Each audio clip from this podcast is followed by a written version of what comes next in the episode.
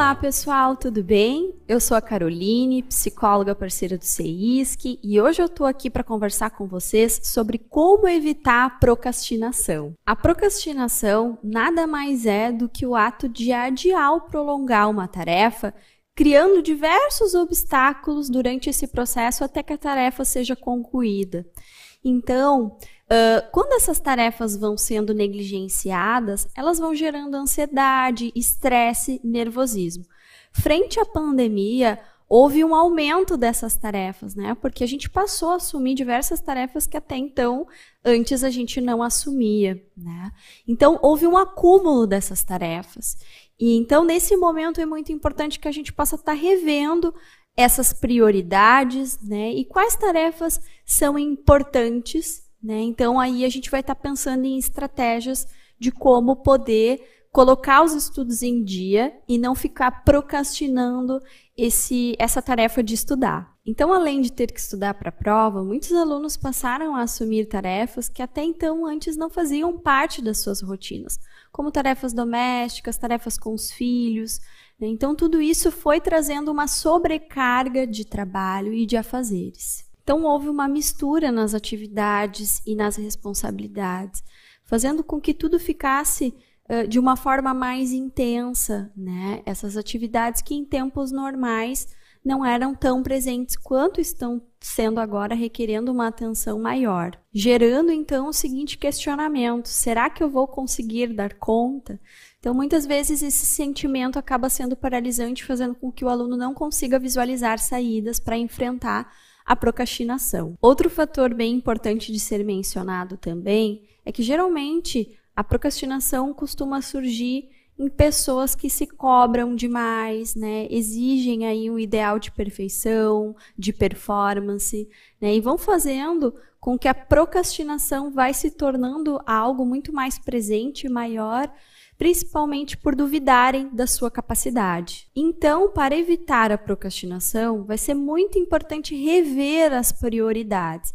E para isso, principalmente nesse momento agora de pandemia, a gente vai precisar reorganizar a nossa rotina, adequando com aquilo que é possível de dar conta nesse momento, frente a essas novas demandas que a gente está enfrentando. Outro fator bem importante de ser lembrado é para que você evite as distrações. Eu sei que nesse momento a gente está tendo que lidar com muitos estímulos externos concorrentes dentro de um mesmo ambiente.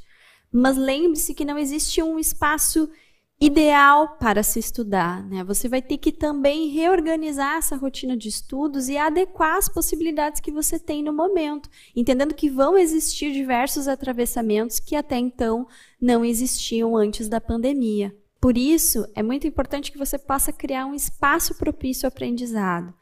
E esse espaço vai ser aquele no qual você se sente confortável. Pode ser o quarto, o pátio da casa, sala, enfim, né? Não existe um espaço ideal, existe o seu espaço e você vai adaptar de acordo com as suas condições. Comece aos poucos com os recursos que você já tem. Outro fator bem importante para evitar a procrastinação é aprender a dividir as suas atividades em partes.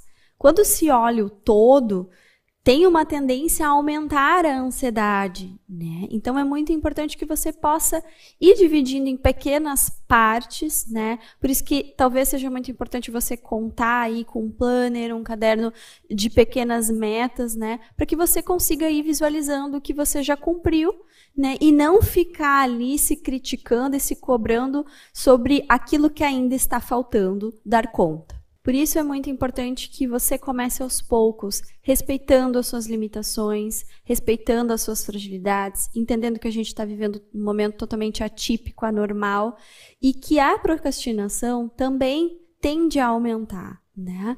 Mas para isso você vai adaptar os seus estudos de acordo com o momento que nós estamos vivendo, né? Sem se cobrar, sem se exigir, porque não existe um ideal, né?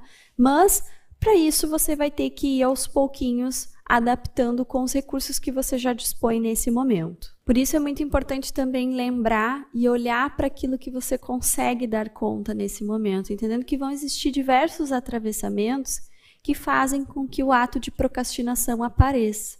Né? Então, entenda que não existe um tempo ideal de estudos, né? Existe o tempo que você precisa e você vai adaptar e adequar de acordo com as suas necessidades. Então, espero que essas dicas possam ter ajudado você a identificar os gatilhos que estão fazendo você procrastinar nesse momento entendendo que não é porque a prova foi adiada por conta da pandemia que você também tenha que abandonar os seus estudos. Né? Por isso a importância de continuar caminhando dentro do seu ritmo, dentro do seu percurso. Então não deixe para depois o que você pode fazer agora.